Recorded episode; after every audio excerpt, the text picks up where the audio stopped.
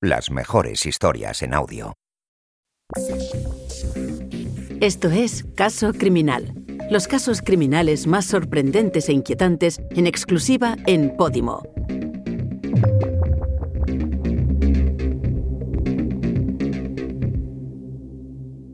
Estás escuchando El caso Nevenka. Todos los datos recogidos en este podcast han sido publicados por medios de comunicación y en sentencias judiciales. Episodio 3. El perdón. El 26 de marzo de 2001, Nevenka Fernández se convirtió en la primera mujer que rompió el silencio contra el acoso sexual en España. La joven mantuvo una relación sentimental con el, por entonces, alcalde de Ponferrada, pero cuando decidió acabar con ella, empezaron los problemas. Él no aceptó el rechazo, y las buenas palabras se transformaron en persecuciones y amenazas. Sumida en una profunda depresión, se enfrentó a toda una corporación municipal y a una ciudad que le dio la espalda. Ismael Álvarez se convirtió en el primer político condenado por acoso sexual en España, pero, a pesar de ganar la batalla judicial, Nevenka Fernández perdió la social y se vio obligada a rehacer su vida fuera del país. Él, ya condenado, siguió paseándose triunfante por Ponferrada. La sociedad respaldó los comportamientos misóginos del alcalde, pero la valentía de Nevenka sirvió para que otras mujeres comenzaran a denunciar su situación. Lo que van a escuchar es el caso de Nevenka Fernández, la pionera del Me Too. La historia de la mujer que rompió el silencio contra el acoso sexual en España.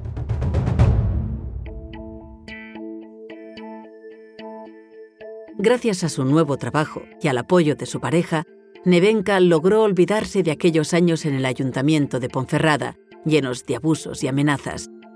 Condenado, Ismael Álvarez se mantuvo alejado de la política mientras su víctima rehacía su vida lejos de España.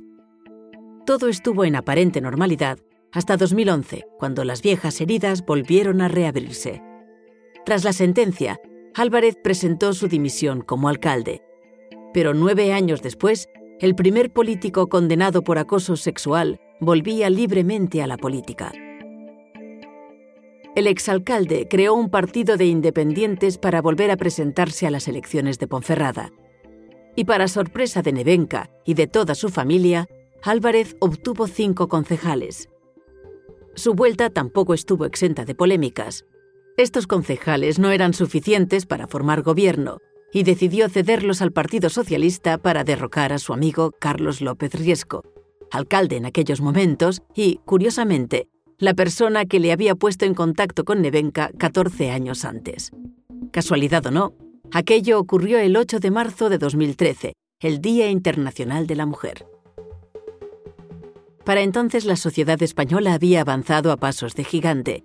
Al caso Nevenka le siguieron decenas de mujeres que ahora se atrevían a denunciar comportamientos denigrantes que sufrían solo por el hecho de ser mujer. El autoritarismo del hombre empezaba a llegar a su fin. A pesar de haber tenido a casi toda su ciudad en contra, la joven encontró una gran aliada en su lucha donde menos lo esperaba, en la bancada rival del ayuntamiento. Cuando sus compañeros de partido y su ciudad decidieron ignorarla, apareció Charo Velasco, por entonces portavoz del Partido Socialista. Nevenka vio en ella a una amiga, alguien que podía entender su situación y que le ayudó a dar el paso. Quizás en 2001 el feminismo no estuvo a la altura de Nevenka Fernández, pero personas como Charo demostraron que sí, que para ella la persona estaba antes que el partido. La socialista pidió a sus compañeros no mencionar ni preguntar por la concejala en los plenos, Aquello descolocó a Ismael Álvarez, y durante los siguientes meses el apoyo de Charo sería clave para la joven del Partido Popular. La historia de Nevenka Fernández es la de muchas otras mujeres. A principios de siglo, el alcalde de una ciudad de poco más de 60.000 habitantes podía acosar libremente a una de sus concejalas gracias al poder que consiguió a través de los negocios y la política. Pero Nevenka se plantó ante toda una dictadura social pagando un precio muy alto por ello. Nadie le ofreció ayuda y fue tratada como la culpable, la femme fatal de Ismael Álvarez, un pobre viudo seducido por una joven recién llegada a las listas del partido. Los comentarios machistas del fiscal Ancos a principios del juicio en el año 2001 dejaban a la joven como la responsable de todo y evidenciaban la falta de sensibilidad del sistema frente al acoso a la mujer. Aquello valió para que cientos de personas se dieran cuenta de que Nevenka no era la culpable y salieran a la calle para apoyarla, a defender el no es no, pero eran 300 contra 3.000.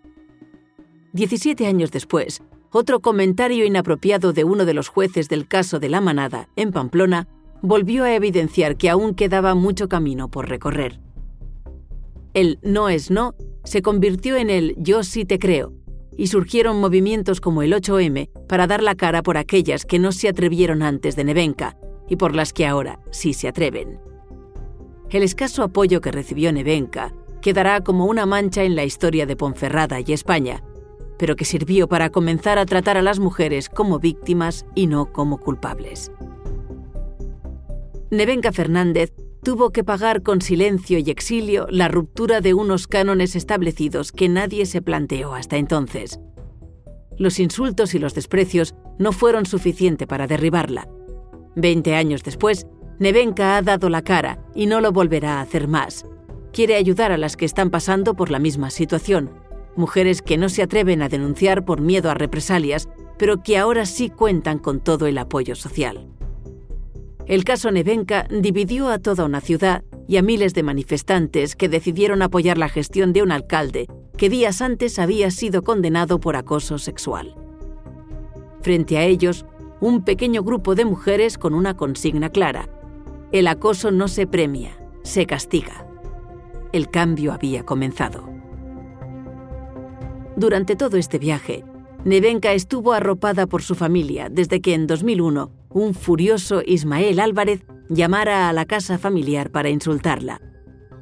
Unos padres que también sufrieron el desprecio de su propia ciudad e igualmente se vieron obligados a dejarla para instalarse en una pedanía de Carracedelo. Juvencio y Francisca se convirtieron, y siguen siendo, el pilar fundamental de Nevenka. Años más tarde prefieren recordar el apoyo y el cariño de los que sí estuvieron junto a ellos. Amigos, jueces, forenses psiquiátricos o testigos que validaron las pruebas para que la justicia dictara sentencia. Nevenka no solo ganó un juicio, sino que rompió el muro para las que vinieron después. Consiguió rehacer su vida, pero para siempre quedarán las secuelas de la intimidación que la adentraron en una espiral de somníferos y ansiedad. Ismael Álvarez no vivió nada de eso. Abandonó la política en 2013 y desde entonces disfruta en Ponferrada de sus hijos y nietos. Un día después de conocer la sentencia, aquella mañana de mayo de 2002, Nevenka acudió a los micrófonos de Cadena Ser. Nerviosa y a la vez contenta, respondió a las preguntas de Iñaki Gabilondo, y aconsejó a las mujeres que no dudaran en seguir sus pasos para que los verdaderos culpables pagaran por sus actos. Lo que pasó en 2001 en Ponferrada pudo haber ocurrido en cualquier otra ciudad española.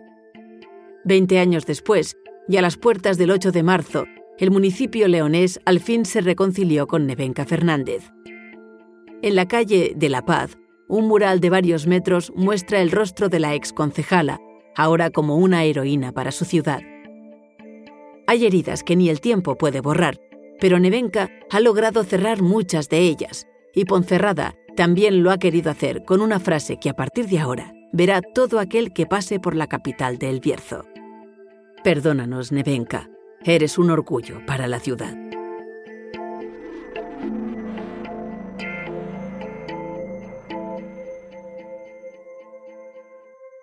Has escuchado uno de los podcasts exclusivos de Podimo. Esperamos que lo hayas disfrutado. Te invitamos a visitar podimo.com para descubrir miles de historias en formato podcast y audiolibro.